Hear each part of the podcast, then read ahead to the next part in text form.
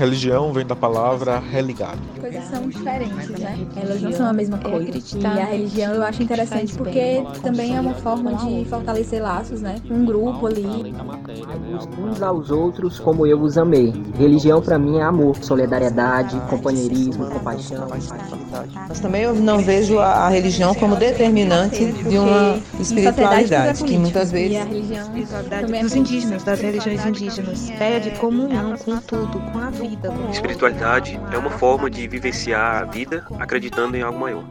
Este é o Hebreu Podcast. E aí galera, gente boa, tudo bem com vocês? Eu sou Lidomar Nepomuceno, host do podcast O Hebreu. E eu sou Lia Girão, host do podcast O Hebreu. Filosofia de vida, relação com a natureza, culto aos ancestrais. Uma religião com raízes no continente africano, o candomblé chegou ao Brasil com os povos africanos em diáspora por meio da colonização europeia. Teve de se submeter a um processo de sincretismo que possibilitou sua sobrevivência e também influenciou a religiosidade cristã, sobretudo o catolicismo popular, bem como a cultura brasileira como um todo. O candomblé, como outras religiões de matriz africana e afro-brasileiras, sofre desde sempre a violência do racismo e da intolerância religiosa que tem sua nascente no colonialismo europeu e no fundamentalismo religioso cristão de pessoas agredidas a terreiros incendiados ou negligenciados pelo poder público que não os reconhece enquanto patrimônio cultural, o candomblé resiste. Como alternativa para um caminho de superação da intolerância e do racismo religioso e construção de um espaço de diálogo interreligioso, o hebreu recebe Maia Neto, Muzenza de Incosse, e Tiffany Odara e Alorixá do terreiro de Oyamatamba, para compartilharem conosco sobre a espiritualidade do candomblé e expor as violências que sofrem por serem candomblecistas. É, então, gente, a gente tá nessa nossa primeira temporada, né? É, nessa série sobre pluralismo religioso. E hoje a gente grava mais um episódio, hoje falando sobre o candomblé, de uma tentativa de superação desses preconceitos, da intolerância religiosa. E a gente acredita que as pessoas é, mais adequadas para falar da, da, sua espiritualidade, da sua religião, é quem é da religião. Então a gente está sempre trazendo pessoas da religião para falar da sua religião, compartilhar, conversar conosco. É, e o Maia, quando eu consultei se ele toparia participar com a gente desse episódio, perguntei se ele teria o nome de uma mulher para indicar para participar, o Maia nos indicou a Tiffany Aldara, com quem eu entrei em contato, é, e também foi muito solícita e topou estar aqui com a gente. É, então, sem muitas delongas, é, pedir para a Tiffany se apresentar, dizer quem é você, para quem está nos ouvindo. Então, olá a todas as pessoas. É, primeiramente, eu quero agradecer o convite, pela oportunidade de estar aqui, pelo espaço que me foi, né, é, me apresentado, pelo espaço que foi proporcionado para falar desse meu lugar social, desse meu lugar de fala, enquanto uma pessoa de religião de matriz africana, e pelo carinho, né, é, pela indicação, agradecer mesmo de coração. Então, para as pessoas que estão nos ouvindo, que não me conhecem, eu me chamo Tiffany Odara, eu sou formada em pedagogia pela Universidade do Estado da Bahia. Recentemente, eu terminei uma especialização em gênero, raça, sexualidade e etnia na formação de educadores. E trabalho enquanto educadora social e redutora de danos do Centro de Promoção e Defesa dos Direitos LGBT da Bahia, o CPDD LGBT, que é um aparelho, é um mecanismo do Estado que trabalha na rede de enfrentamento à violência contra a população LGBT e no matriciamento dessa, da rede para que as políticas públicas possam acontecer. Também estou e Alorixá, do terreiro Oyamatamba de Cacurucá, terreiro esse que se iniciou na década de 50 pela minha saudosa avó, Judete Argolo da Silva, dona Detinha, de Ançã, de Matamba, e eu estou à frente do terreiro há mais ou menos há 12 anos. Né? Sou mulher, sou mulher trans, politicamente sou uma travesti, sou mãe, sou, liderante, sou líder comunitária, trabalho com população em situação de rua, pessoas vivendo com HIV, profissionais do sexo, entre outras atribuições que eu faço, né? Porque a gente não é só isso. Eu sou ativista do movimento LGBT, que ia mais, movimento de mulheres negras, enfim. Tiffany Aldara é um pouco disso tudo. Um pouco, né? Muita coisa, na verdade. que massa, que massa. Muito feliz. Maia, e você? Gente, oi. Boa tarde. Aliás, fico muito, muito, muito feliz de, de, poder ouvir a Tiffany de novo, porque eu já ouvi antes, já no grupo de estudo que, ela, que você participou, Tiffany. Sim, sua fala é muito maravilhosa, muito boa de ouvir. Então, para mim foi muito bom que Lomar tenha conseguido entrar em contato com você e você esteja aqui hoje. Sim, muito obrigado por estar aqui. Peço pela sua bênção, como Yaloixá, Mutumbá. Você é uma mais velha, você tem caminho. Eu começo dizendo que sou iniciado em terreiro, em terreiro de Matamba.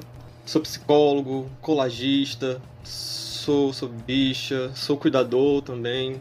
Acho que me considero mais cuidador do que psicólogo, acho que começa a diferença. Considero mais como em prol de cuidar, de ouvir, de testemunhar, do que de necessariamente estar nesse lugar muito duro da psicologia. Então eu começo daí. Então é isso, estou muito feliz de poder compartilhar. Vou fazer uma experiência muito limitada como, como Zenza, mas mesmo assim vou tentar trazer aquilo que eu posso trazer e poder deixar o debate rico, bom de se escutar. Também agradecer a todo mundo que está comigo, os meus, meus ancestrais, meus inquices, para a gente poder ter hoje uma boa fala, uma boa conversa. Uma conversa suficientemente boa. É isso, gente. Obrigado, Maia. A gente queria saber de vocês é, como foi a trajetória pessoal dentro da religião, né? A Tiffany já nos falou que tem um histórico familiar, então a gente queria saber de cada um como foi que esse tanto conhecimento como a participação dentro da religião. E também, se vocês pudessem, a gente queria que vocês dessem um, um panorama assim da história do candomblé. É, nós sabemos que não, eu acredito que não podemos falar de um, um candomblé só, mas queríamos que vocês contassem um pouco da história do candomblé para nós. As religiões de matriz africana são religiões que ela tem o seu poder inicial são religiões que vêm de origem africana, né, de origem África. A gente precisa primeiramente compreender que a África não é um país como o Brasil, a África é um continente, e esse continente ele, é dividido, ele era dividido por territórios, territórios que hoje a gente chama na religião matriz africana de nação, é, etnias, que iam cultuar a natureza. A gente precisa também pontuar que orixá não são deuses ou não são demônios, mas são elementos, energias da natureza. O candomblé eu não considero uma religião, mas sim uma filosofia de vida, porque o candomblé não religa ninguém a algo. O candomblé ele vai dizer que somos uma extensão dessa natureza. Porventura, o nosso corpo é um corpo que gera energia, é um corpo que tem água, é um corpo que tem uma força física denominada como fogo, porque esse fogo que nos mantém de pé.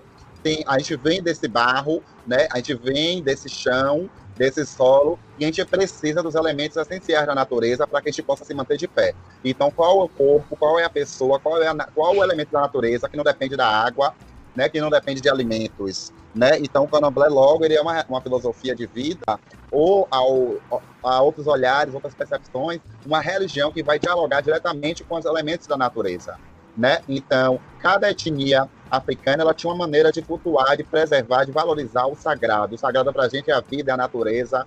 Então, tudo aquilo que a natureza vai proporcionar para que o ser humano ele possa é, ter sua trajetória de vida, de possa é, construir o seu ciclo de vida através de diversos elementos, de diversas possibilidades. Então, a morte faz parte desse ciclo de vida, o nascer faz parte desse ciclo de vida, né? a infância, os nossos erros, porque aprendemos com os nossos erros, né, para que não possamos mais errar ou que possamos ser um ser humano melhor. Então, o Candomblé é esta filosofia, é este processo que vai nos ensinar diariamente. Então, a minha família é uma família que tem uma origem muito grande aqui na cidade de Salvador. Eu moro hoje em Lauro de Freitas, onde é o terreiro de minha avó. Mas a minha família paterna é uma família que ela tem um histórico no Candomblé de Salvador. Né? O primeiro terreiro de Candomblé da minha família paterna surge em 1913 na, no bairro da Liberdade. Foi minha avó que fundou esse terreiro, minha avó, no caso, minha bisavó, desculpa, paterna, mãe de meu avô. E com isso, algumas tias e alguns tios meus são iniciados em terreiros, em casas tradicionais que temos aqui em Salvador. E, porventura, eu fiquei com o cargo dessa minha outra avó, né, que foi iniciada no Recôncavo da Bahia, em Cachoeira. Né? Ela nasceu em 1913, por coincidência, foi iniciada com 7 anos de idade e, posteriormente, ela vem para a cidade de Lauro de Freitas, já na década de 50, onde ela foi iniciada na nação chamada Nagô, que é uma nação diferente do Queto, diferente do Angola, diferente do Jeje. E aí ela plantou seus primeiros, suas primeiras sementes de axé. Axé é força vital, é energia. E essa força vital, ela resplandece hoje em mim, Tiffany Odária, que à frente do terreiro. O terreiro, posteriormente, ele migra para Angola, porque minha avó vai migrar para Angola, porque a nação Nagô é, é, uma nação que a gente só vê hoje, única casa que, porventura, tem ligação com minha avó, que é lá em Cachoeira. E daí, eu vou levando a minha religiosidade quanto a mulher trans, que é um desafio também, né? Eu posso abordar isso mais à frente. É, por ser uma mulher trans e por conta de uma de fortes influências de uma cis heteronormatividade que vai resplandecer, que vai influenciar as religiões de matriz africana, acaba que corpos como o meu, esses corpos eles não são bem vistos nas religiões de matriz africana. Enfim, é um pouco desse, do histórico que eu trago né, da, da religiosidade. Eu fui iniciada por orixá Oxum, que é o orixá que está essa, é essa divindade, essa energia das águas doces ligada com, a, com o útero, com a fertilidade, com a vida. Né? Eu tenho 17 anos de iniciada, né? iniciei quando eu tinha de 15 para 16 anos e hoje estou à frente do terreiro enquanto Yalorixá. Um pouco diferente da história, assim, a minha família não vem de terreiro, originalmente. Aliás, eu ter ido para terreiro foi uma surpresa até para mim. Faz mais ou menos uns dois anos, dois, três anos que eu comecei a frequentar um terreiro. Minha família é aquela família, tipo, muito comum aqui no Ceará, extremamente católica, que tem até um certo diferenciação com que com, com pessoas que são evangélicas, por exemplo. Então eu ter ido para terreiro foi, foi, ter ido uns dois, três passos além do que era o comum, assim, do espaço da minha família. A Tiffany, tipo, de maneira muito linda, conseguiu abarcar aquilo que é, que é a história de maneira, muito, de maneira muito bonita mesmo. O meu terreiro, ele tem raiz Angola, que a gente chama de nação Angola. Então, vocês podem perceber que a gente fala muito de casa, que fala muito de raiz, que fala de axé, porque a gente se vê como família mesmo. Então, eu tenho a, minha família dita biológica, tenho minha mãe, meus tios, meus primos, assim como também eu tenho meu pai, meus tios, meus primos de, de, de axé, de terreiro. Então, é também um. É, não só como também, mas é família. É família que é costurada com axé. É costurada com iniciação, é costurada com ensinamento, é costurada com tudo isso. Eu comecei de maneira muito, muito interessante. Foi depois de uma perseguição que alguém me fez na universidade. Isso nunca tinha me atingido antes, mas perseguição ao mesmo tempo física, ao mesmo tempo espiritual. E eu fui atrás de algum lugar para poder me proteger, me resguardar. E igreja não era um lugar que eu me sentia muito à vontade para isso, ou qualquer igreja. Então eu sabia que não era um lugar para onde eu iria. E coincidentemente tinha acabado de conhecer uma pessoa, que foi minha macota. Macota é, é, é um tipo de. É um cargo dentro de um terreiro, da família, que é um cargo que, que é um cargo que eles chamam que é muito, muito valoroso. Que é uma macota de Dandalunda, que seria muito próximo de Oxum. Ela me levou para esse terreiro, foi o primeiro terreiro que eu frequentei, foi o único terreiro que, que eu pisei, assim, naquele ano, e eu fiquei naquele terreiro. Já encontrei meu pai, que meu pai ele é iniciado em Matamba, e nesse terreiro eu fiquei. Então eu acabei me iniciando mais ou menos nove meses depois na religião. Me iniciei enquanto Inkosi, que é um deus ligado à guerra, ao deus do fogo, ao deus do metal. É deus também ligado aos caminhos, às armas e à tecnologia. E, e é isso meu processo de iniciação, meu processo de aproximação foi esse. Acredito que eu conheci você, Lidomar, logo depois que eu me iniciei. Então, tu pegou, acho que muita, muito daquilo que eu tô falando tem sentido pra ti. Você participou, acho que da minha festa de, de, um, de saída de um ano, né? Você tava lá com certeza, tava belíssimo. Então, você acompanhou boa parte do meu processo também. Acredito que seja bem íntimo, né? Então, é isso, gente. Obrigado, mãe. E aí, uma coisa que surge também como, é, como curiosidade né, das pessoas perguntando é como é o, a iniciação dentro do candomblé. Eu achei muito massa a Tiffany é, trazer essa ideia de uma filosofia, porque realmente, quando eu fui é, estudar um pouco, né? Porque, enfim, para chegar e conversar, a gente tem que ter a noção mínima, mínima, mínima. É, as pessoas falam muito de ser uma filosofia e que é uma é uma cosmovisão totalmente diferente do que a, o que a gente está acostumado nas religiões, né? Que está para além do bem e do mal. Eu achei isso muito interessante. E eu queria saber mesmo como é a iniciação, como, como é a iniciação e como foi a, inicia, a iniciação de vocês, no caso. É, então, o candomblé ele é uma religião iniciática, né? Você vai ter, você vai viver no candomblé, você vai ter uma vivência de candomblé. Você nasceu, foi criado, mas você não se, se iniciou. Mas você conhece, você entende, você sabe, mas se você não é iniciado, esse conhecimento seu não é validado. Ou ele é um conhecimento que pode ser respeitado pela, pelo EGB, que é a comunidade, mas você não. Você, para você ter uma autonomia, uma liberdade, uma posição, você precisa ser iniciado. O processo de iniciação das religiões de matriz africana ele é muito sigiloso, ele tem um processo de AO, que a gente chama de AO, de buche-buche, de mussuru, que são segredos, há um segredo, há, há, essa questão do segredo que é algo interno, né? Então, há um processo iniciático que vai, é, através de elementos essenciais da natureza, vai preparar aquela pessoa para um novo nascimento. Aquela pessoa, ela morre e nasce para o orixá e ela vai receber uma digina. O que é essa digina? Um novo nome para dentro da religião de matriz africana, né? Então, essa pessoa, ela morre para o mundo e aí nasce para dentro da religião de matriz africana. Isso acontece muito nas regiões de matriz africana, no Candomblé, as nações Queta, Angola, Jejinagô. Eu acredito que outras nações que eu não tenho 100% do conhecimento têm esse processo iniciático, que é esse processo que valida a sua entrada. Então, você vai entrar na religião de matriz africana após a iniciação, você vai ser um bebê, você vai aprender a engatear, a falar. E o respeito aos mais velhos é essencial, imprescindível, você respeitar os mais velhos. Então, Tiffany, eu tenho 30, 30 anos de idade, aí é, suponhamos que iniciou, já tenho 17 anos de iniciado, e aí iniciou uma pessoa de 40.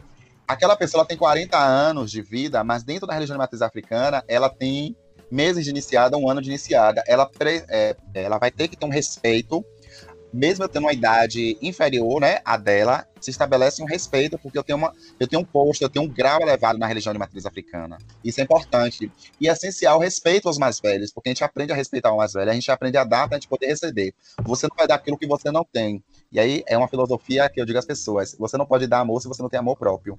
E o Candomblé de Dodora diz isso. Então não espere ninguém te amar. Se ame primeiro, né, tenha esse amor próprio, e esse amor próprio ele possa transbordar com as pessoas ao seu redor, para que depois você ache uma outra pessoa que ajude a transbordar cada vez mais. E o Candomblé ele traz isso, né? De você não dar o que você não tem, de você não dar o que você não tem. Entendeu? Então, isso é imprescindível para as religiões de matriz africana. É imprescindível, por isso, a importância de você passar pelo processo de iniciação, de você passar pelo processo de aprender a rezar para o seu orixá. Orixá significa ori, cabeça, chá, guardião. O guardião de sua cabeça, inquiste, que é no Angola, Vodun, que é no Jeje, que ambos vão ter significados, e aí, acho que Maia, tu pode me corrigir, parecido com o de Orixá, mas é importante pontuar, como ele trouxe, né, Dandalunda, que é semelhante ao Xum, mas são divindades de etnias diferentes. Então, a casa de Queto, ela vai ter as cantigas, as rezas diferenciadas das casas de Queto, diferenciadas da casa de Nagô, diferenciadas das casas de Jeje. É importante pontuar tudo isso. Com certeza, minha mãe. Tipo, eu acho que uma coisa que que é, que é, muito interessante é que o segredo faz parte da própria iniciação. Então, por isso que não tem sentido a gente também falar. Tiffany já, já, já, brevemente e lindamente disse tudo, assim. Isso é suficiente, é isso mesmo. E eu acabei pegando aqui um, um, um, um texto que é de uma poetisa, que ela é, é de, de candomblé, que é uma amiga minha, aliás, aqui de Fortaleza, que é a Marisa, Marisa Janu, ou Mãe Janu, que fala exatamente sobre isso, sobre o Ori, sobre o Orixá. E ela... Eu queria ler brevemente o poema, então, licença, gente. O, o poema se chama Oriki para, o, para Ori. Oriki é como se fosse. É como se fosse, não. É, é um tipo, são palavras encantadas, são, são rezas. É o seguinte: uh, Ori, eu me curvo, és um espelho, ninho em que me deito. Nesta manhã eu te louvo, te amo, te chamo e agradeço. A do pé, Orimi. Me cuide, esteja por mim, ao adormecer e quando acordar, ao refletir, durante o agir e no descansar. A cabeça do vencedor vencerá. Toda inteligência de boas escolhas, toda saúde para cuidar da proa, todo raciocínio nas decisões, toda alegria nas emoções. A liberdade está dentro de ti, que sou eu e somos. Ori, te chamo sempre eu de você, e Ori, eu de mim. Então, é isso que a, que a, que a, Ma, a mãe Janu, aliás, peço, peço que vocês a sigam, ela é uma poetisa incrível, ela vai tentar trazer nos princípios de filosofia através do poema, que eu, eu, eu me sinto, eu me sinto aí também. Que é por aí, uma parte nossa, que é, que é a natureza, que é, que é tudo isso. Eu acredito que é isso, Lia. Que a iniciação também acontece em fundamento de segredo. Que eu acredito também, e aqui eu consigo, consigo pensar, um, um, é como reflexão mesmo, que ela é muito germinativa, mas também da relação que a ciência teve com, a, com, com, com o terreiro e com o candomblé, por exemplo. Que foi essa relação extremamente colonial, extremamente antropológica que aconteceu. De realmente chegar e, e desnudar segredos. Não é comum que, que alguns, alguns autores ou autores muito conhecidos tenham feito esse processo mesmo de, de revelar segredos que são segredos de iniciação, por exemplo tem, tem galera que, que pautou a vida profissional antropológica diante disso. O que é um, é um problema. Assim, é, é um viu problema. isso de perto, né, Maia, já? Sim, a gente viu isso de perto. Então, é isso que eu sinto. Muito, muito importante esse apontamento do Maia, né? É, nós estamos aqui, eu e Lia, somos, somos cientistas sociais, eu mais próximo da antropologia, ela da sociologia, e eu lembro de que isso foi, foi conversa que eu já tive com o Maia, né? É, de como isso é violento, e de tantas vezes com, com é, e a questão racial também, né? De quem vai até o terreiro pesquisar serem pessoas brancas e, e, a relação colonial que se dá também por conta disso e o não respeito a essa dimensão do segredo da religião, né? Então, quanto que é, que é indigno alguém que nem é da religião e, e vai desse lugar da branquitude para poder falar disso, né? Então, é importantíssimo o Maia ter tocado nesse assunto que fique como ponto de reflexão para nós que somos das ciências sociais, né? Do respeito que se precisa ter, da ética que se precisa ter, dessa dimensão do segredo no sagrado. Partindo já para a próxima questão, né? A, a, gente queria entender melhor como é que é isso da, da autoridade, né? Quem são as autoridades dentro do terreiro, pensando na, na estrutura e tal. é óbvio, daqui, daqui em diante no papo, sabendo disso, a gente e quem está nos ouvindo, né, que tem essa dimensão do segredo. Então, não é pretensão nossa, nem, nem, vai ser, nem é do Maia e da Tiffany contar tudo, porque não cabe contar tudo, né? O que, que é importante a gente saber para compreender melhor a religião. Mas se vocês puderem falar para a gente um pouco mais é, de como é isso das autoridades dentro do terreiro.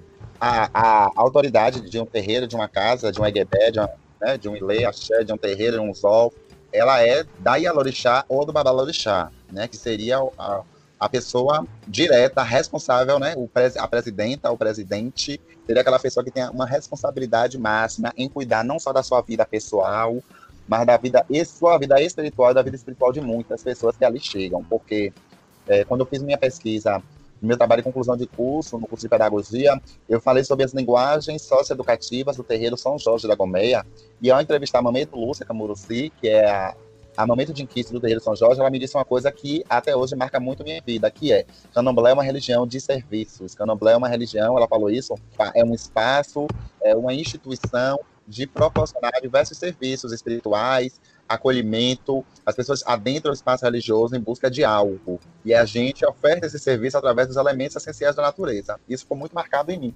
E trazendo para é, é, essa questão, para que as pessoas, ao adentrar, ao fazer uma pesquisa, ao querer é, compreender, para além da Yalorixá, ou da Mameto, ou do, daquela pessoa responsável geral, que no popular, no senso comum, as pessoas chamam de pai de santo, mãe de santo, né? As pessoas geralmente vão conhecer assim, pai de santo, pelo menos aqui na Bahia, né? Vai na casa do pai de santo ali, vai na casa da mãe de santo ali. Existe a Iaque Querer, né? O Amameto Nendengue, que é são as mães, a mãe pequena. Uma casa ela tem uma mãe pequena. O que seria essa mãe pequena? Ou tem mãe pequena e pai pequeno. O que é esse pai pequeno e essa mãe pequena? Seriam, no caso, um, um homem e uma mulher que responde como vices dessa Yalorixá. Seria o segundo cargo abaixo, a Yalorixá acima, depois vem esse cargo, a depender da, da casa. Por quê? As hierarquias, elas dependem muito como o terreiro, como essa, essa casa ela é organizada. Então, existem casas que o Ashogun, ele também, abaixo da mãe de santo, do pai de santo, ele tem autonomia. Existem casas que o Mobá, que é um outro cargo, ele tem uma autonomia abaixo da mãe de santo. Lembrando, né, que por mais que essas hierarquias mudem, a mãe de santo e o pai de santo sempre têm essa hierarquia, e a Lorixá e Babalorixá são vistos, as pessoas compreender, como presidentes. E aí vamos pensar, só para que é uma reflexão, e tem, tem pessoas que vão nos ouvir que não vai entender, é como se for, os demais cargos fossem os ministérios ou secretarias, né? São responsáveis por uma determinada função. Então, Macota, que seria o quê na, na minha nação? O Eked, o Oju, que é o olho da mãe de santo, porque a Macota, ela está ali para auxiliar é, as pessoas que entram em transição. Assim como o Ogan, ele também está responsável por algumas funções e pelo toque, né? Para que o xire, que é aquela roda, aconteça.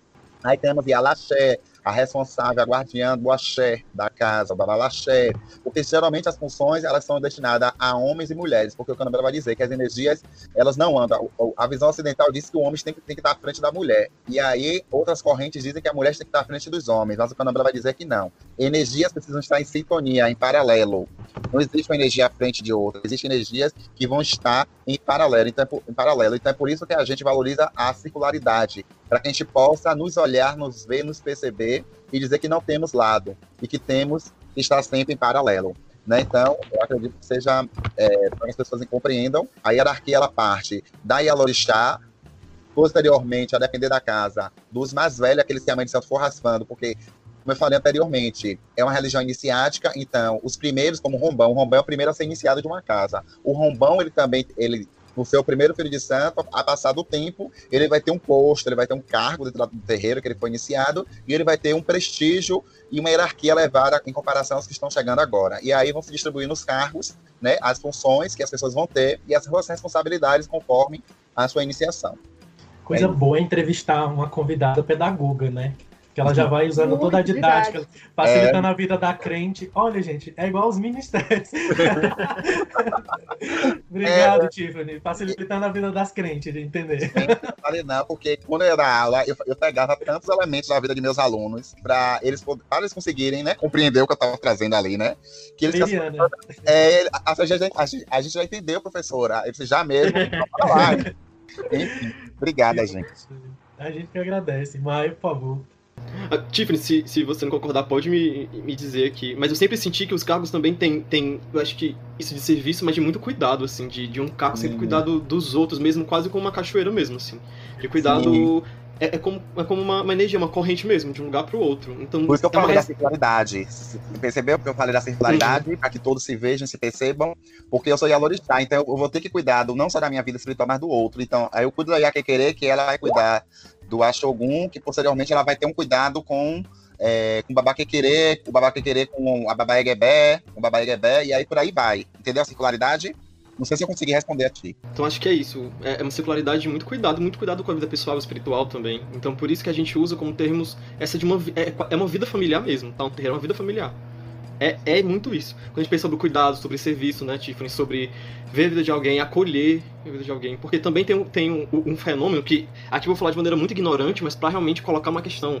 Se a gente tá, vai procurar um terreiro, normalmente pessoas como, sei lá, como as bichas, sapatão, como as trans e travestis, a gente chega também querendo cuidado, mas chega também não sendo tão acolhido historicamente pelas igrejas ou por qualquer outros locais. Então o terreiro também me, pare me parece, para mim, como um lugar que todo mundo, ou que tem uma maior liberdade de poder chegar e ser cuidado de maneira espiritual mesmo, que a gente precisa disso. A gente chega muito doído da vida. Então, tá hora você conseguir chegar num lugar que é protegido, que tem o seu orixá, seu vodun, tem, tem seus minquice, tem isso, tem uma, uma cadeia de pessoas que de maneira circular cuidam de você e você também tem a oportunidade de, de, de decorrer que recebe o ensinamento, que recebe as orientações, saber cuidar de outras pessoas. Por isso que tem esse palavreado de família, de comunidade, de estar próximo de um quilombo urbano, por exemplo. Né? De reciprocidade, eu acho que é isso mesmo. Sim, perfeito. Não discordo, não. Concordo plenamente com você, Maia. É, é por isso que eu trago a ideia da circularidade, por isso mesmo. Porque eu cuido e você cuida, nós cuidamos. E é aquela coisa de família só para as pessoas também entenderem, é Sexta-feira Santa, que é um calendário cristão, né? Mas a gente faz aquele almoço em família. Quem é família? As pessoas da religião matriz africana. E eu recebo muitos filhos, é, muitos filhos, eu tenho muitos filhos que têm essa carência familiar, sanguínea, e que acaba depositando em mim. Entende? Então tem muito isso mesmo, e perfeito sua colocação, muito boa. E ouvindo é, vocês falarem, e principalmente a fala da Tiffany, retomando essa questão da, da, tanto das autoridades como a própria estrutura, né, de como vocês se organizam. Cada casa, assim, cada terreiro é independente ou vocês têm ligações, é, coisa do tipo? Existe uma é, independência, autonomia de cada terreiro. Existe uma hierarquia, que essa hierarquia ela vem junto com a tradição, o conhecimento nas regiões de matriz africana. Ele é muito, ele é oral, é através da oralidade. Esse conhecimento ele é passado através da oralidade né, dos mais velhos para os mais novos, é, como o Maia estava pontuando, né, de quem chega, de quem aprende, de quem vai ensinar, né, então tem muito isso, e ele me fez até lembrar que na, na casa que eu fui iniciada, era assim, então meu pai, meu pai, meu pai de santo, ele me iniciou, aí com três meses entrou uma Iaô, aí eu ia lá e cuidava daquela Iaô, seria a Gibonã, que seria a mãe, mãe criadeira. Aí daqui a quatro meses entrasse uma outra Iaô, a Iaô que eu criei ia criar aquela próxima Iaô. Existe esse, esse, esse é, é, essa maneira de se pensar a sua, sua casa através dos ensinamentos orais que foram deixados, né, através de uma oralidade, mas que, de acordo, a depender de cada orixá, de cada casa, da nação daquela casa, da tradição, por exemplo, eu vou seguir a tradição que meu pai de santo segue, que meu, meu bisavô, que meu avô de santo segue, seguia, que meu bisavô de santo seguia. Talvez Maia, que está aqui comigo, ele vem de, ele vem de uma nação pelo que entendi, Angola, que esse Angola ele vai ser um Angola de origem Congo, tem um Angola que é de origem, que tem uma outra origem, né, assim como as casas Queto, né, e que aí pode se diferenciar e pode parecer em algum momento. Mas isso é bem limitado, não existe, uma, não existe um livro, ou o Candomblé não vai ter como o catolicismo um papa, né, que vai explicar, que vai trazer, desculpa a expressão, se eu estiver errado, vocês podem me corrigir, tipo uma nota técnica, mas que não seria no catolicismo, seria tipo uma, eu não sei explicar, viu, gente? Desculpa a ignorância. Mas seria tipo recomendações, como a gente vivia em algumas sociedades urubais que tinha dialodés, que eram porta-voz de mulheres. Né? Em algum momento, é, se pensou em algumas dialogixás como representantes no combate à intolerância, mas cada casa ela vai ter sua composição a depender da, da, da origem, do legado, né, da, das raízes daquele terreiro. Gente, desculpa, viu, a nota técnica, mas é só para porque assim, mas são recomendações, né? Porque assim, o Papa eu vejo ele como uma figura central da Igreja Católica. Para mim, ele é uma pessoa, o que ele fala, eu acredito, se eu estiver errado, eu quero que vocês me corrijam, eu acredito que as outras igrejas católicas elas vão acatar, não é isso? Que cabe sim a colocação. O Papa é meio que um monarca, né? Ele tem, tem um poder. Assim, o que ele diz é o que ele diz. É dogma, né? Eu, queria só acrescentar uma coisa, assim, de, não de acrescentar do que tá, esteja faltando, mas de complementar mesmo, complexificar assim, de que as casas também se encontram, né, de algum jeito. A gente tem as associações de, de luta, por exemplo. Aqui, aqui no Ceará a gente tem uma que é, que é muito, muito, muito engajada. Nas festas as autoridades se encontram, as casas se encontram, porque a maneira como a gente ritualiza é de maneira cotidiana, é o ato de estar, mas também tem algumas vezes tem festas públicas, tem festas que que, que, existem convites e tudo mais. E nessas festas a gente se encontra também. A gente encontra uh, Yalorixás, Babarorixás, uh, Mametos, Tatetos e outros terreiros também, que vêm prestigiar a festa. Porque eu sinto, pelo menos agora de maneira limitada do lugar onde eu parto, que é uma festa. Uh, alguns, alguns rituais que são os mais públicos. Então a gente está lá para comemorar, para vibrar junto, para sentir aquele axé, para compartilhar. Para também, nesses momentos, por exemplo, como foi meu processo de, de, iniciação, que na saída, que é uma grande festa, a, a comida, ao compartilhamento, a, aquilo de você tá bem, você precisa de mais alguma coisa. Porque tem algo que acho que a gente vai falar um pouquinho depois, né, Domar? Que, que é isso do, do ato de o terreiro não tá fechado em si. Muito pelo contrário, ele tá costurado para fora da comunidade. Tá também, e por isso que a comida é muito importante no terreiro. Assim, para os nossos rituais, mas também como ato de comunidade. Por isso que a Tiffany falou sobre sexta-feira é um dia que todo mundo almoça junto. Isso já é também um, um, um ato religioso pra gente. Todo mundo comer junto numa casa, num terreiro, por exemplo. Foi muito massa o Maia mencionar isso, porque a gente realmente percebeu, né, quando eu tava assistindo alguns vídeos, uma coisa que a Tiffany falou que e o Maia também, que ficou muito claro era sempre essa relação de amor que se materializa no cuidado e no serviço. E também tem a questão da comida, né, que eu acho que tem absolutamente tudo a ver. E a, a gente queria saber, né, como é que essa relação com a comida e também naquela.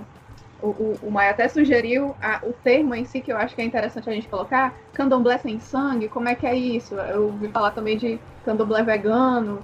E, enfim, a gente queria saber como é essa relação com a comida dentro dessa, dessa filosofia.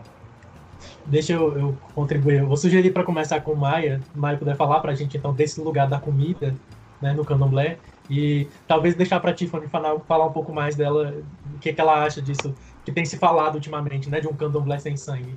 Gente, eu falar, eu falar na frente de uma Chá, gente, pelo amor de Deus, não tenho condições por isso. Tiffany pode. Gente, menino, pode falar.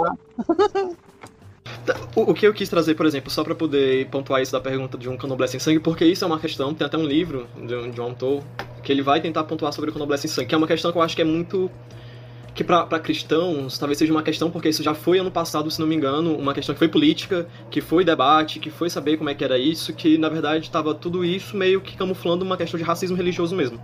Então, eu trouxe a questão mesmo pra gente poder girar um pouquinho sobre isso, porque a Tiffany vai poder falar isso de maneira muito mais profunda e bonita do que eu posso falar, Oxe, Mas eu, eu, vou trazer, eu vou trazer a comida nesse aspecto mesmo de. A comida é uma energia. Tudo, tudo é energia, na verdade. Tudo é energia. Tudo é encanto, tudo é palavra, tudo é poética. Por isso que a Tiff falou de maneira muito bonita que o, o orixá, o Nkisi, o Vodun, ele não, é, ele não é somente uma figura, ele é a própria energia. Então, o meu santo, ele não é só, só uma, uma, figura pintada. Ele é a guerra, ele é o ferro, ele é o caminho, ele é o ato de ir, ele é a tecnologia. A natureza e a gente, a energia, é de uma só costura, assim como a nossa ancestralidade como aqueles que vieram de mim. Porque também foi um pedido familiar, do meu sistema familiar, do meu lugar de família, que eu fosse iniciado numa religião, por exemplo. Assim como todo mundo que entra no terreiro. Então, é difícil um pouco a gente tentar explicar, porque a gente tem que tentar fazer uma. Eu tenho que tentar fazer uma certa tradução para o pensamento ocidentalizado, um, um, pensamento cristão que às vezes não cabe assim. Então, às vezes fica uma, uma tradução meio truncada, gente, então desculpa. Mas a comida, ela faz parte de, de energia. A gente não se alimenta. A gente também não alimenta animais, a gente também serve como alimento para o próprio chão, serve alimento para a terra. Nossas palavras também são alimento. Então as palavras curam. Tem, tem palavras que, que, eu, que eu me arrepio, não só por serem palavras que, por exemplo, me tocam enquanto empática, mas a Tiffany me falando sobre Santos, sobre o, o axé dela, o terreiro dela, isso me impacta, isso me alimenta. Ela está alimentando todo mundo, a gente está alimentando todo mundo e sendo alimentado também. Eu estou um pouco próximo daquilo que é um, ser um cuidador, então sei o poder de uma palavra, de quanto aquilo costura a vida de uma pessoa. Ou quanto aquilo desorganiza alguém, desmembra alguém ou como também que ele pode organizar e trazer cura. É por isso que tem o poder da comida, que tem o poder da palavra. A gente sabe que é, o que é ouvir uma boa palavra. A gente sabe qual, qual o poder de se alimentar, mas também de oferecer alimento. É um ato muito, muito, muito, muito de terreiro. Alimentar alguém, alimentar uma comunidade, alimentar o seu santo, alimentar a sua cabeça, ser alimentado, que eu me nutro agora. É, por aí, assim, por isso que, que, eu, que eu trouxe um pouco sobre comida, gente.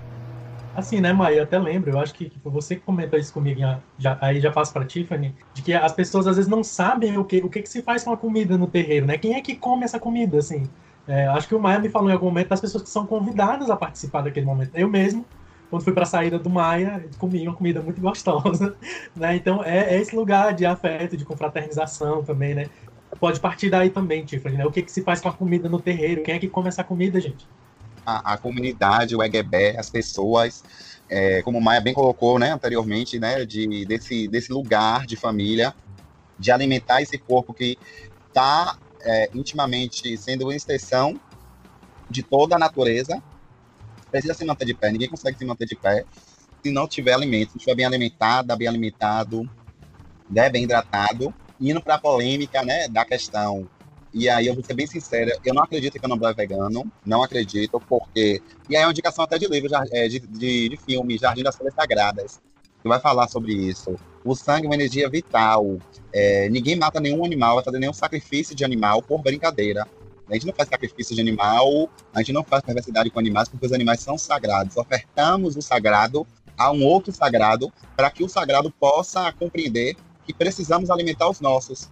Quando eu acendo uma moíla, uma vela para um orixá, o meu orixá ele não está no escuro, ele não precisa daquela luz para ter luminosidade. Eu peço para que aquela luz ela volte para o meu caminho, né? Para que me faça me torne um ser humano melhor, né? Então, assim quando a gente oferece, a gente faz um sacrifício de animais, a gente está sacrificando, agradecendo, comemorando é, um odum, um aniversário de orixá, uma obrigação, e aquele herã, aquela carne, a gente vai dar às pessoas, aos filhos da casa. Minha avó ela fazia, sabe o quê?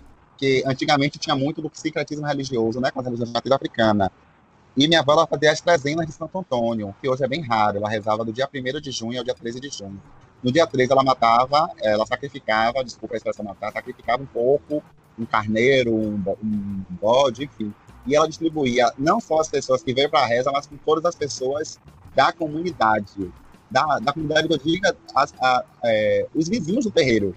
Então, ela alimentava não só as pessoas que vinham para as, as trezenas, como as pessoas que não vinham, mas que ela sabia que havia uma necessidade de alimentação. Né? Então, perceberam? Então, o sangue é uma energia essencial e vital para devido aos processos iniciáticos. Maia é uma pessoa iniciada, ele sabe disso. Então, como é que você vai pegar batata, só para vocês entenderem, e vai ofertar uma batata, já que a gente também oferta frutas, a gente oferta grãos, sementes, mas você só vai fazer uma oferta só de de, de vegetais. E a natureza ela lhe apresenta uma variedade, porque o candomblé não tem essa visão ocidental que está intimamente ligada com o capitalismo, que faz as pessoas veganas surgirem, é, que é, é um contraponto do capitalismo do abatimento de animais. O candomblé não tem nenhum histórico ocidental, foi como eu disse no começo da minha fala. Ele tem seus princípios enraizados no continente africano. Né? Aqui ele vai sofrer algumas influências? Vai. É, eu falei do secretismo religioso, que foi uma alternativa, uma possibilidade de preservar uma religião né, através dos santos católicos. Então, Santa Bárbara é Santa Bárbara, mas em algum período Santa Bárbara é Inhansã. São Antônio era Ogum, ou São Jorge, é, ou Oxóssi, é, São Jorge, Oxóssi, dependendo do estado, né? Da pessoa, que às vezes no Rio de Janeiro, se não me engano, São Antônio é Oxóssi. Aqui na Bahia é Ogum. Enfim, assim como Nossa Senhora da Conceição da Praia, Imanjá, né, Nossa Aparecida, Oxum. Então foi uma maneira que a gente criou, né, as mais velhas, as anciãs, né, a nossa ancestralidade, ela criou para manter de pé, viva a nossa religiosidade. E todos os elementos da natureza, eles são vitais e essenciais. Então todo o processo iniciático, toda obrigação, todo o fundamento do candomblé, ele precisa dos elementos da natureza para que ele possa se permanecer.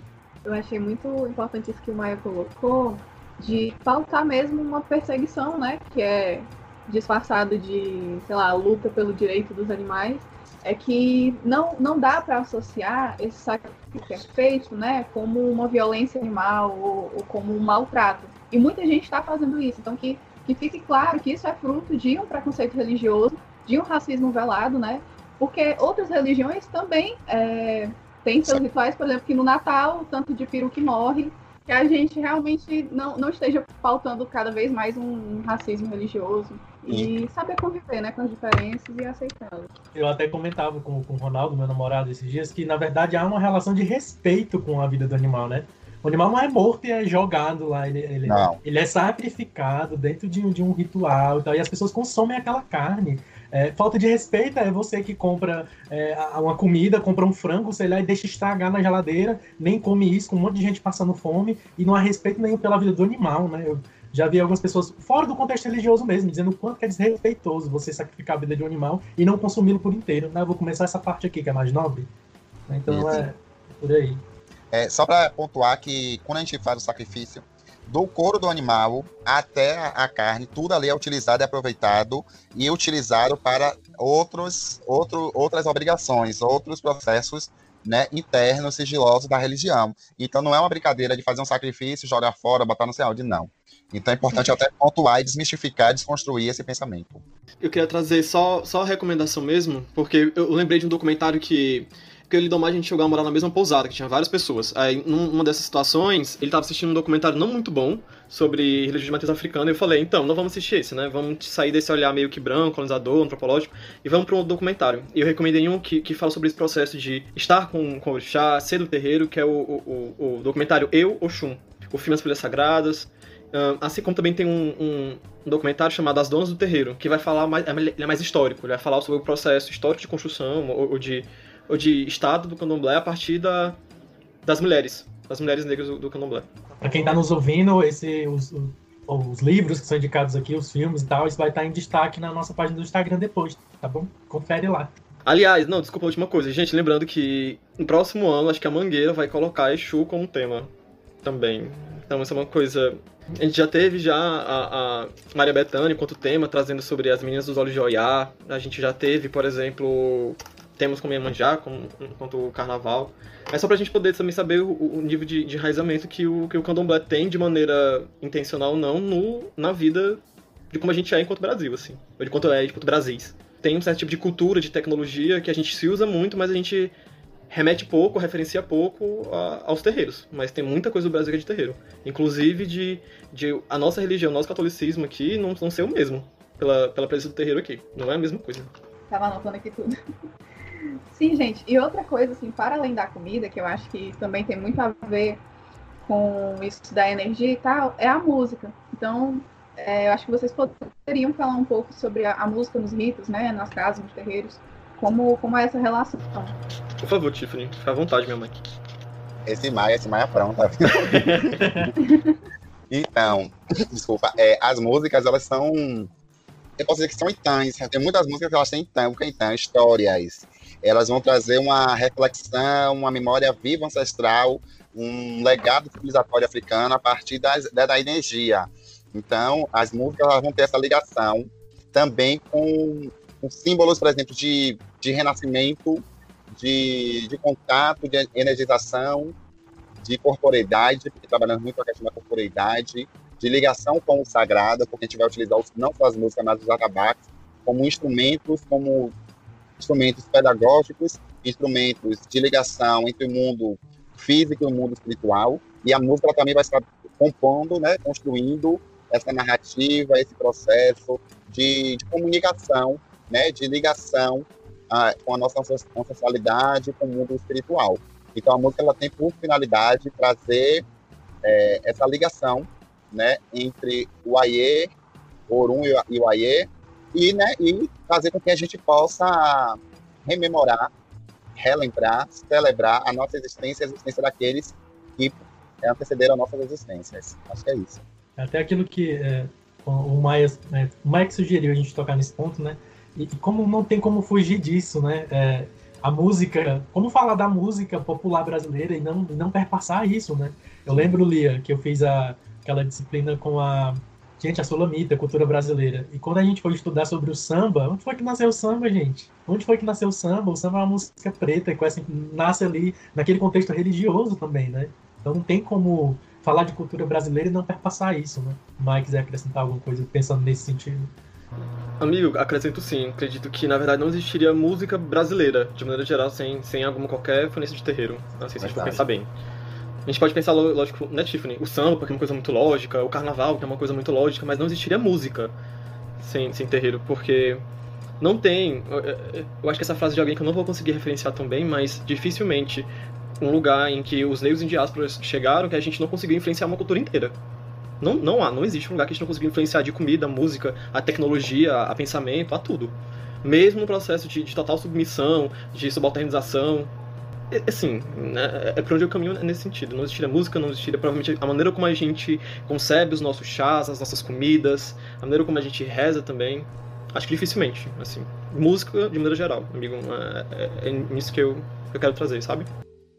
É, alguém me perguntou, lembrando, gente, que as pessoas que mandaram perguntas não são da religião, né? Então, assim, às vezes podem ser questões muito óbvias. Mas teve alguém que perguntou, inclusive, se os serviços no candomblé, a pessoa falou serviço, me desculpa, não sei se, se se aplica, se os serviços são pagos, porque ela tinha a impressão de que alguns serviços parece que eram pagos, se, é, e na Umbanda, até onde ela sabia, isso era gratuito, e no candomblé, alguns serviços se pagavam.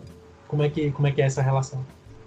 Sim, sim, existe a caridade no candomblé, existe a caridade, existe o momento do aconselhamento, o momento da, né, do acolhimento, mas existe um momento que para alguns processos é necessário ter um valor em mão, por quê? Porque, um exemplo, eu, Tiffany Odara, tenho meu terreiro, mas se você chegar aqui para fazer um determinado trabalho, eu não vou ter os materiais. E aí é necessário comprar.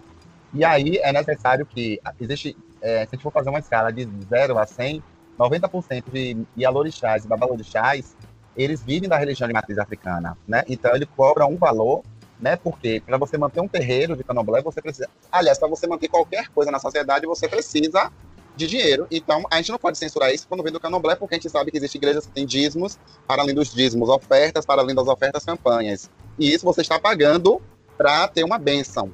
E no candomblé você paga para ter material e paga o chão, que seria a, a mão de obra daquela Yalorixá, Babalorixá, que fez aquele serviço e que precisa daquele valor porque ele vive do candomblé, ele vive do jogo de búzios, ele vive muitas das vezes da, do trabalho. Às vezes ele faz uma caridade, eu faço muita caridade aqui no terreiro, mas existem trabalhos aqui que eu não posso fazer de uma escala de 0 a, a 10, 100%, 0,800, tem que ser 0,300, ou seja, pago, nem sempre vai ser grátis, né, para as pessoas entenderem. Né? Então, tem, por exemplo, às vezes eu vou na feira de São Joaquim, que é a feira, a maior feira que tem, na, acredito, na América do Sul, né, que é uma feira imensa que tem em Salvador, que às vezes eu vou comprar uma, um mói de folha, que no meu, no meu terreiro não tem, vamos supor, eu vou comprar manjericão da graúda, aqui tem da, da miúda, mas eu quero da graúda para um certo fundamento. E aí na feira essa folha me custa quatro reais, cinco reais.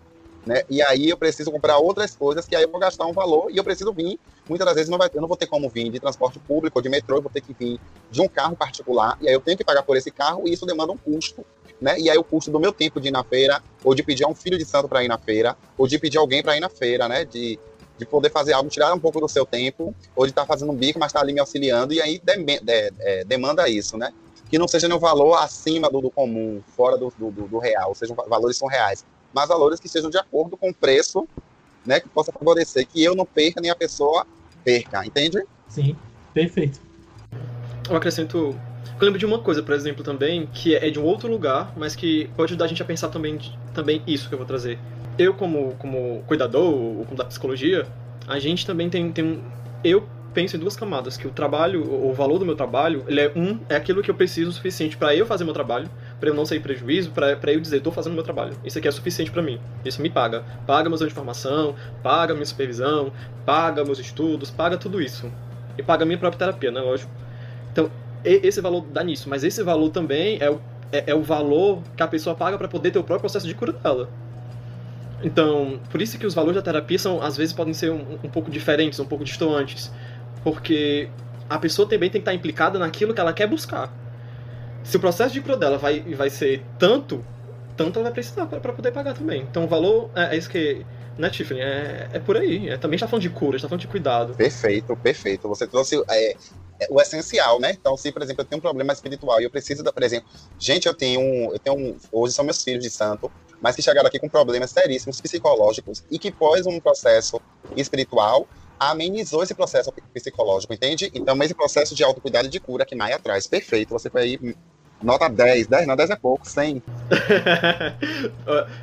Contemplado, gente, é isso, pode acabar a gravação, meu dia tá ótimo, pode fechar o dia, eu vou dormir, ganhei o dia, é isso. Ótimo. Pode fechar, passa a régua no dia. Ganhou o dia, estrelinha pra você. Mas sim, a gente recebeu perguntas no Instagram e também pelo Curious Cat. E eu tô falando isso por quê? Porque as perguntas nessa segunda plataforma, elas são anônimas. Então a gente criou meio que para as pessoas se sentirem à vontade, né, para perguntar. E aí a gente recebeu qual a diferença entre o candomblé e a umbanda. Que eu percebi que é muito comum que a gente recebeu nas duas, tanto no Instagram como no Curious Cat. Aí eu queria, acho que a Tiffany, para responder. Entre o candomblé e a umbanda é o seguinte, o candomblé, ele tem... O candomblé vai ter toda a sua raiz, toda a sua origem, como eu falei, africana e tal. E tem um processo que a Umbanda passa, que é um processo que a gente precisa falar, né, de higienização né? É um processo de higienização. E esse processo de higienização é, não é porque as pessoas da Umbanda, ou a origem da Umbanda é uma origem que não preste, não, não é isso. Porque é uma maneira que as pessoas que estavam à frente dessa religiosidade pensaram para blindar ou para proteger, porque a Umbanda ela faz uma ligação com o espiritismo, né? Ela vai ter uma ligação com o espiritismo kardecista, né? Então tem essa diferença, entende? Com o Candomblé e da Umbanda. Sim. É isso. É, lembrar os nossos ouvintes que a gente vai ter um episódio também sobre a Umbanda. Então, é, a, a, resposta está contenta, porque depois a gente vai ter mais conversa sobre isso com pessoas da Umbanda também. É, a gente repete a pergunta lá. Maia, isso aqui eu, eu achei bem interessante porque parece uma questão bem pessoal mesmo. O que, no caso, o que você diria para alguém que quer entrar no candomblé?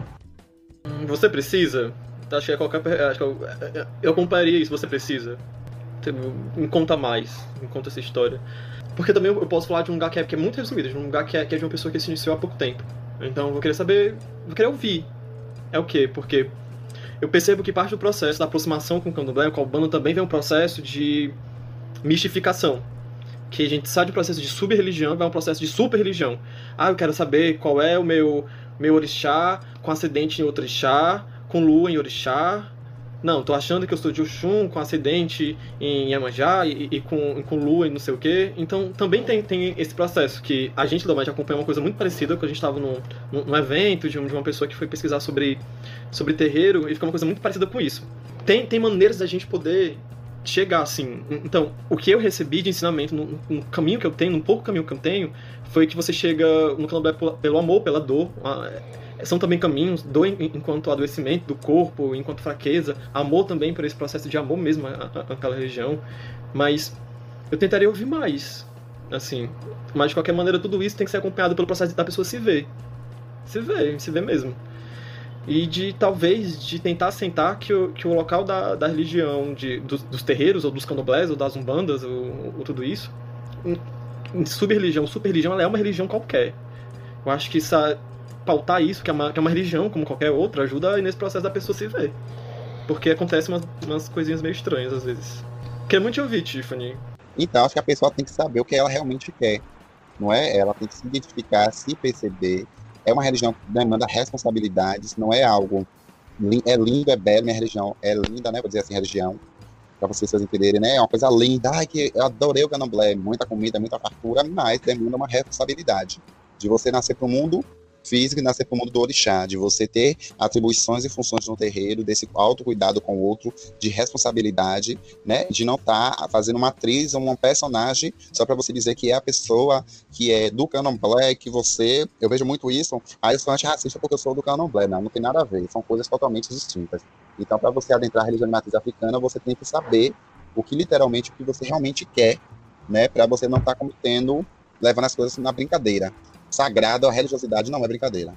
Então a gente passa agora para o terceiro e último bloco. Então, gente, dando seguimento à, à nossa conversa, eu queria muito que é, tanto a Tiffany quanto o Maia, mas começando com a Tiffany, é, a gente discutir essa questão do gênero e sexualidade na religião. Né? Como o Maia pontuou lá atrás, é, as igrejas cristãs não são, em regra, Hoje tem raríssimas exceções de igrejas que são ditas igrejas inclusivas, que recebem é, gays, lésbicas, transexuais, mas ainda são a minoria e são perseguidos por conta disso. Então, historicamente, as religiões, a religião cristã, católica, evangélica, não é lugar de acolhimento para essas pessoas como nós. Eu me coloco porque também sou um homem gay. Né? É, e para você, Tiffany, como foi para você o acolhimento na sua religião? E aí você é, não é só não ocupa um lugar qualquer na religião, né? você ocupa esse lugar de autoridade na religião. E aí eu também coloco, é, porque no catolicismo, por exemplo, é, é, problemático, né? É recomendado que um padre não seja homossexual. Apesar da gente saber que a realidade da homossexualidade no clero tá aí para todo mundo ver e não ver, mas é, tá ali. Então não, não se aceita, é como se fossem duas coisas incompatíveis. Você não pode ser homossexual e, e, ocupar aquele lugar de autoridade religiosa. A não ser que você faça em segredo, né? Não diga a ninguém, que ainda tem isso ainda. O errado é quando aparece. Se ninguém souber. Não, tem acolhimento, né? Não vou dizer a vocês que tem acolhimento, porque ainda eu vivo naquele momento de desconstrução, né? De desconstruir algumas cabeças, de desconstruir algumas pessoas. Muitas vezes eu não quero desconstruir ninguém, cada um que lute, vou ser bem sincera, porque eu acho que as pessoas precisam entender que ninguém está numa bolha, as religiões de matriz africana, ela sofre uma influência muito grande do catolicismo e cristianismo ortodoxo, né? Ela tem essa influência. Por conta dessa influência, vai se entender que homem que tem pênis e mulher que tem vagina, não nada pode fugir disso, isso vai impactar diretamente na vida dessas pessoas. Só que as pessoas de religião de, matriz africana, elas acabam reproduzindo essas violências, que por, por sinal são violências intimamente ligadas com a intolerância ou racismo religioso, né, que persegue também a religiosidade mas o, o, racismo ele tem diversas maneiras de oprimir, né? Ele vai aparecer em diversos circuitos de, de opressão, ele vai criar diversas características para oprimir determinados grupos que, nos, que não estejam ligados com, esse, com essa maneira colonial de se pensar e de se ver o mundo. Então, para mim, na religião africana, enquanto Yalorixá, é um desafio 24-48. 24-48 é um ditado que a gente tem aqui, né? 24 horas mais 48 horas diariamente e afirmar minha existência de lugar, né, de equilíbrio, de extensão da natureza, de pluralidade da natureza, de mostrar que os peixes eles vão mudar de gênero, né, ou de sexo, como queiram, que o cavalo marinho ele assume uma posição que no mundo humano é diferente e que a natureza é diversa em sua plenitude e que as próprias religiões, como todas, elas não vai, elas não conseguem responder essas pluralidades que existem na nossa, na nossa na humanidade quando a gente vai falar de corpos intersexos antigos, é, erradamente falado como hermafroditas, porque não é hermafroditas, mas são corpos intersexos com dúbios genitais ou sem nenhum genital, né? ou de corpos que têm falo, mas que têm útero. Né? Então, aonde é que, dentro das religiosidades, se explica essa pluralidade, essa diversidade humana?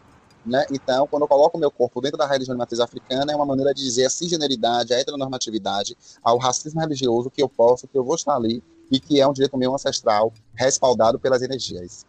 Acrescentando, e aí passo para o Maia complementar também, vocês acham que há então uma resistência maior para as pessoas transexuais no terreiro, é, que de repente não, me parece não haver para quem simplesmente é, simplesmente entre aspas, é, homossexual, é gay, Maia? Eu vou tentar meio que tá nesse limite da zona do, do, de repassar aquilo que eu já ouvi dentro de terreiro. E uma coisa que eu vi, que eu acho que a gente pode compartilhar aqui, é me disseram o seguinte: um, sem, sem bicha, sem travesti, sem sapatão e sem matamba, o, o, terreiro não seria terreiro. Isso eu vi de uma pessoa de cargo para poder dizer também que a nossa história também está costurada nisso, mesmo que sendo invisibilizada, mesmo que sendo uma história violenta. Existe uma figura que foi muito importante, eu acho que, eu, acho que eu consigo mais ou menos dizer de maneira. É que eu peço muito licença para poder dizer isso, que, que foi de influência para o terreiro em si. Interseccionado com, com, com essas questões de, de gênero, que foi Josinho da Gomeia. Ele foi muito importante para a gente poder entender também a, lutas e validações que aconteceram. Então, eu não posso jamais compartilhar toda, toda a história, porque é uma história de uma vida inteira, de terreiros inteiros, de pessoas inteiras, mas para quem quer ouvir, é uma das histórias possíveis. Assim como a Tiffany, que está que tá sendo essa história em vida.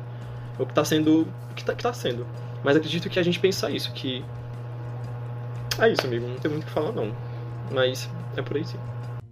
Ele, lá atrás, né, questão de José da Gomeia, a gente tem pela Inquisição no Brasil, né, a primeira visita da Inquisição, a gente Chica Monicongo. Monicongo significa um cargo na, lá em Angola, nação Congo, né, que vestia roupas de origem quimbanda, origem originária, segundo os escritos, roupas semelhantes às de feiticeira, ela se vestia do gênero oposto. Em 1900 e 1591 já existia é, é, esta mulher, né, que foi condenada, foi denunciada à Inquisição das forças portuguesas. Então, a gente começa a perceber que nossos passos vêm de longe quando a gente pensa em Chicamone Congo, Joãozinho da Gomeia, e como a gente pode reinventar, né, é, como a gente pode reinventar e criar espaços para que o candomblé, de fato, seja uma religião de acolhimento, uma religião que possa agregar todos, todes e todas.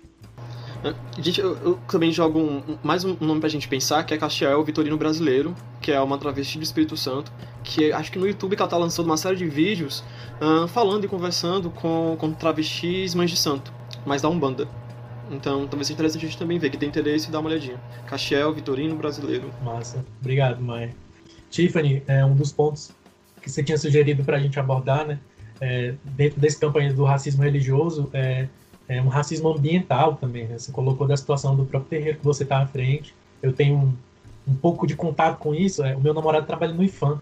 E o IFAM é esse órgão responsável pela preservação do patrimônio. É, e os terreiros são, são esquecidos disso, né? Se preservam os templos católicos, sobretudo, né? Mas lugares de outras expressões religiosas parece que não se tem o mesmo cuidado, né? Sim, perfeito. Eu estou aqui já há três meses com ofício encaminhado para a Prefeitura Municipal da última enchente que teve aqui no terreiro, que desceu, porque assim, Lauro de Freitas é uma cidade, seu nome originário é Ipitanga, porque ela nasce à margem do Ipitanga, ou seja, a cidade ou as Águas Vermelhas, a cidade das Águas Vermelhas significaria. Mas aí muda o nome da cidade para Lauro de Freitas, uma cidade que é cortada por cinco rios, segundo os mais velhos, oito nascentes, e esses cinco rios atuais que existem na cidade totalmente poluídos por conta da, do racismo ambiental mesmo, né? E aí o terreiro, ele, na frente dele tinha um dos rios, que é o Canal dos Dois Irmãos, onde atualmente é um, é, está totalmente poluído. E toda vez que chove por conta da especulação imobiliária, da, da vinda da cidade, das construções, que não são da periferia, mas construções de condomínios de alto luxo do capitalismo, se é colocado esses rios dentro de manilhas, populações pequenas, onde quando chove elas não comportam. E acaba que o lado todo da periferia começa a alagar. E o terreiro é 100% atingido, 90% atingido, né? Que as residências nas partes superiores não são. E aí algumas casas de alguns orixás estão danificadas por conta das últimas enchentes. E a gente escuta que são casas que não moram pessoas físicas, a prefeitura não quer adentrar.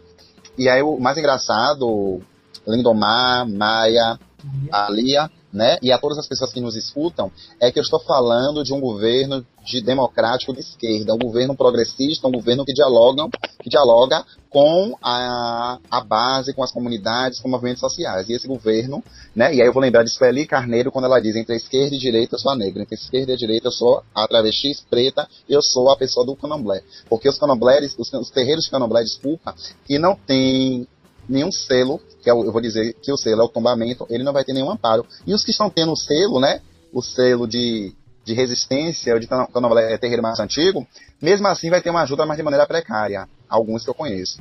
E o meu, no caso, pelo fato de eu ser mulher trans, vai sofrer. E aí a, a poluição do rio, com o descaso da, da, gestão, com a falta de responsabilização, de poder fazer uma obra de intervenção, de amenizar ou de indenizar é, diversos materiais religiosos que perdemos é tamanha, né? Então, já chegou aqui quartos de orixás que eu tive que demolir para reconstruir de novo, porque enchente rachou, né? A água é, rachou literalmente. Uma poda de árvore, quando a gente pede, leva às vezes um ano para chegar. E aí eu falo de uma cidade que eu não posso cortar nenhum tipo de árvore, porque senão eu pago uma multa para a Secretaria Municipal de Meio Ambiente, né, e que eu tenho que estar com pires, e eu digo dizer pires no sentido de pedir esmola, de pedir favores a uma gestão, que não quer vir, que não quer adentrar esse espaço, que muitas vezes a árvore cai na casa do vizinho e a responsabilidade é do terreiro. E a gente vê esse cenário totalmente diferente com outras religiões. O candomblé, na atual pandemia, nós fomos orientadas e orientados a não fazer nenhum tipo de função ao público. E a gente percebe que isso é o contrário com algumas igrejas. A gente não está fazendo nenhum tipo de atividade religiosa só interna com quem já está no terreiro, né? Mas algumas igrejas estão aí tocando, tendo cultos, né? Ah, a pessoa está entrando e está lavando a mão. Ah, a pessoa está com a máscara. Ah, a pessoa está em um banco é outra em outro. Mas acaba que, de uma certa maneira, tem aglutinações. Ah, é, as pessoas são aglutinadas. Enfim, esse é um lado de, um raci de racismos, eu posso dizer racismos, no, no plural, né, de como a gente é atacado. E o racismo ambiental é um, é um problema muito grande na minha vida que me adoece, gente. É, então, para mim, é muito triste esse processo que eu passo aqui atualmente por conta dessa desvalorização de um rio que não só afeta o terreiro, mas afeta toda uma comunidade, não só a comunidade onde está o terreiro, mas circunvizinhas. E a gente percebe o descaso do poder público, né? E quando a gente vai falar enquanto terreiro, fazer requerimento enquanto terreiro, parece que não é ninguém que está falando, que é apenas um inseto ali atrapalhando ou fazendo ruídos. Difícil, difícil. Pegando caro nisso de alguma forma, é, já que muito provavelmente talvez as pessoas que são as autoridades do município se entendam como cristão, né? É o que a gente espera, assim, entendendo que a maioria da população, pensando nisso, pensando num campo de, de, de diálogo possível, de diálogo interreligioso, eu queria saber tanto do Maia quanto da Tiffany, o que, que vocês acham que é importante dizer para as religiões cristãs, para o cristianismo no Brasil, católicos, evangélicos, que vocês, enquanto pessoas que são de terreiro, que são, são alvos desses diversos tipos de racismo e de preconceito potencializados, nascidos no, no púlpito das igrejas historicamente, da maneira como se, se prega, se ensina acerca disso, desde lá atrás de dizer que negro não tinha alma, enfim. É, então, pensando nesse espaço que fala agora, o que, que vocês diriam, é, pensando em construir um diálogo com essas pessoas, o que, que vocês diriam do lugar de vocês? Eu só vou pedir licença também para poder ratificar o que Tiffany trouxe, para saber como a gente se costura. Ela falou assim, Tiffany, você me corrija se tiver ouvido errado. Eu adoeço junto quando vejo o rio que tá poluído. É uma mulher de Oxum que tá falando isso. É uma pessoa que bebe das águas de Oxum. É uma pessoa que sabe a influência disso. Que não é só um rio. Não é só o rio da minha cidade. Mas é o rio que eu também sou. O rio que também tá dentro de mim, que também tá fora de mim. Então, é esse nível de adoecimento também quando a gente pensa sobre racismo ambiental. É, é nesse nível que a gente tá. Porque acho que uma coisa que, que foi cortado, tirado da gente, enquanto se perceber enquanto sujeito, é essa nossa separação com a natureza, que é totalmente uma separação ficcional e tosca. É uma separação tosca. É uma separação muito tosca que, que algumas religiões vão pautar. Assim, e, e que a gente, com pensamento moderno também, ou dito moderno, vai poder dizer. Mas essa é uma ficção. Quando a gente, pelo menos para mim, que foi o processo que, que nasci de um, de um, de um lugar de cristão e, e agora me bebedo e sou também de uma religião de matriz africana, eu percebo é, é, essa diferença de pensamento de sujeito com a natureza, assim, só ficar. Ai, assim, acredito que seja um pouco difícil é, esse diálogo interreligioso, porque tem que ter um processo que é de, de se assentar a culpa mesmo, de se assentar a responsabilidade. Nem todo mundo quer bancar isso. Assim, é um processo de assumir, de assumir que, que coisas foram feitas, historicamente foram feitas e, e historicamente estão sendo feitas. Então, quando eu falo historicamente, não é sobre uma história morta, mas uma história que está hoje, que a gente veio no racismo linguístico, linguístico no racismo ambiental, no racismo religioso. Então, é de primeiro conseguir assumir essa culpa, essa culpa, que não é uma culpa cristã, aliás, mas é uma culpa não da palavra cristã e da literatura cristã, mas de assumir isso, de assumir essas responsabilidades. Eu acho que começa-se daí. Esse é o começo, para começar o diálogo. Uma boa reflexão mais atrás, né? É, então, meus inimigos não são os evangélicos, não são os cristãos, não são os católicos, né? Meus inimigos são as pessoas que se utilizam das religiões para disseminar o ódio, o machismo, a LGBTfobia, a misoginia. Vou lembrar de uma autora norte-americana chamada Bell Hooks, que ela vai falar que o amor é uma prática libertadora. E a própria Bíblia, 1 Coríntios, capítulo 13, diz que o amor é um dom sublime. Então, se você não consegue amar quem você vê, você nunca vai amar a Deus a quem você não vê. Então, as pessoas precisam disseminar mais amor.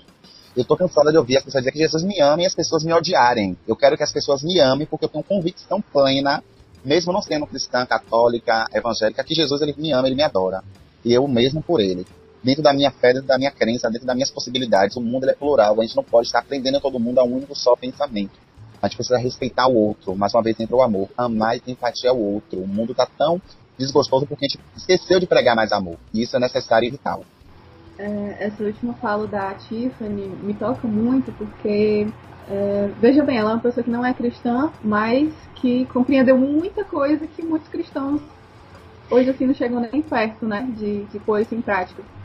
E se a gente realmente pegar esse princípio do amor que está no candomblé, que está no cristianismo, e colocar em prática, a gente vai deixar de perder isso que a gente está tendo agora. Porque quando a gente deixa de amar o outro, a gente deixa de conversar com o outro. Então a gente não conhece o outro, a gente não cuida, né? A gente não serve o outro. Então eu fico muito feliz da gente poder fazer isso hoje. É, eu saio dessa conversa assim, com o coração cheio de, de amor mesmo e de alegria de estar conversando com vocês. E eu queria saber, essa pergunta vai para para vocês dois, qual a grande contribuição que o candomblé tem para dar, que tem dado, né, para uma sociedade que talvez não tenha notado essa contribuição por conta da intolerância religiosa. Mike, quer começar? De maneira nenhuma, Tiffany. Pode oh, meu Deus. Então, uma das grandes contribuições é o que a, gente, a sociedade tem perdido, né? O respeito ao mais velho, a tradição oral, os ensinamentos orais, a oralidade como prática de conhecimento, de entendimento de se trabalhar um processo de aquisição de conhecimento, o processo de alfabetização e treinamento vai trazer a oralidade como um dos mecanismos, mecanismos de, de, né, de processo de alfabetização e letramento, conhecimento, resgate de povos que construíram, que deram sangue para que hoje essa nação, que vive um mito de democracia racial, possa estar de pé. Olhando para a pandemia, a contribuição da higiene, da higienização. A gente na a gente, quando a gente acorda de manhã, a gente não fala com ninguém, a gente não tomar um banho, não fazer o afor, né, de falar com, de escovar os dentes, de falar com o tempo, de se higienizar, de sempre estar limpo. Então o Candomblé já trazia isso, de estar tudo limpo, tudo com cuidado, tudo com harmonia, de cuidar do outro, porque se você sai de máscara, você está também pensando no outro. Então a gente cuida do outro, a gente faz algo sempre pensando no outro. Então são uma das contribuições que o Candomblé sempre deixou estampado na sociedade e as pessoas nunca valorizaram. Principalmente o respeito às crianças, aos ibejes que nos ensinam Né? Então a gente vê aí o genocídio, a barbárie, a escrotidão, gente, a covardia com nossas crianças, que é doloroso, que mexe muito, e que a gente às vezes está tão atarefado com nossas vidas diárias que a gente não está nem aí para a dor de uma mãe. E quando a mãe chora, né, e quando uma mulher chora no candomblé, porque o candomblé é uma religião matriarcal, toda a comunidade chora junto com essa mãe. Então é ter empatia, não só o amor, mas as dores do outro. E para concluir, né, já para concluir, eu quero agradecer, Maia, a você de coração pela oportunidade, agradecer a, a Lindomar, a Lia, não é? Pela oportunidade de me trazer nesse espaço enquanto protagonista, enquanto quebra de silenciamento, porque Audre Lorde já dizia, o silêncio não nos protege. Então, quando eu falo, quando eu participo, quando eu estou interagindo, eu estou quebrando a máscara da colonialidade, lembrando a Grada Quilomba, que nos foi imposta a gente não falar. E quando a gente fala, a gente vai desmistificando, vai desconstruindo né, algum, algumas ignorâncias. A gente tira algumas pessoas que estão presas lá ao mito da caverna aprendendo Platão. A gente tira essas pessoas e coloca essas pessoas no centro para conhecer outras possibilidades. Muito feliz estou, meu coração sente de alegria, gratidão. Ai, que lindo, Tiffany. Sua fala é muito bonita. Assim, o que eu posso contribuir da minha parte é de. Eu consigo bancar alguma ideia de que não existiria Brasil sem terreiro. Então, tá hora rever isso é reconhecer, me reconhecer enquanto gente que tá, né, ocupa esse espaço nesse tempo, nesse agora, e rever a história do meu lugar, a minha história. Então não seria difícil, por exemplo, perceber e reconhecer na história de cada um que tem algo de terreiro, que tem algo do lido com as folhas, que tem algo, algo do lido com as pessoas, tem as benzedeiras, tem as rezadeiras, tem, tem muita coisa que se costura que a gente não reconhece não referencia enquanto terreiro ou enquanto religiões da, das sociedades indígenas, por exemplo. Isso é muito forte pra gente. Isso, isso, isso existe. Então reconhecer isso é reconhecer a gente mesmo. Mesmo enquanto, enquanto lugar que se ocupa enquanto cristãos e qualquer outro lugar. Porque isso é, é, é do nosso lugar, é da nossa terra. Então, acredito que reconhecer isso é reconhecer essas práticas, é rever essas práticas, é reolhar. Assim, no movimento que eu tentei trazer hoje, eu tentei trazer algumas pessoas, como eu trouxe o poema da Mai Janu. E eu queria também trazer uma outra galera que tá pensando também, que tá falando não só sobre, mas falando com axé, falando com o terreiro.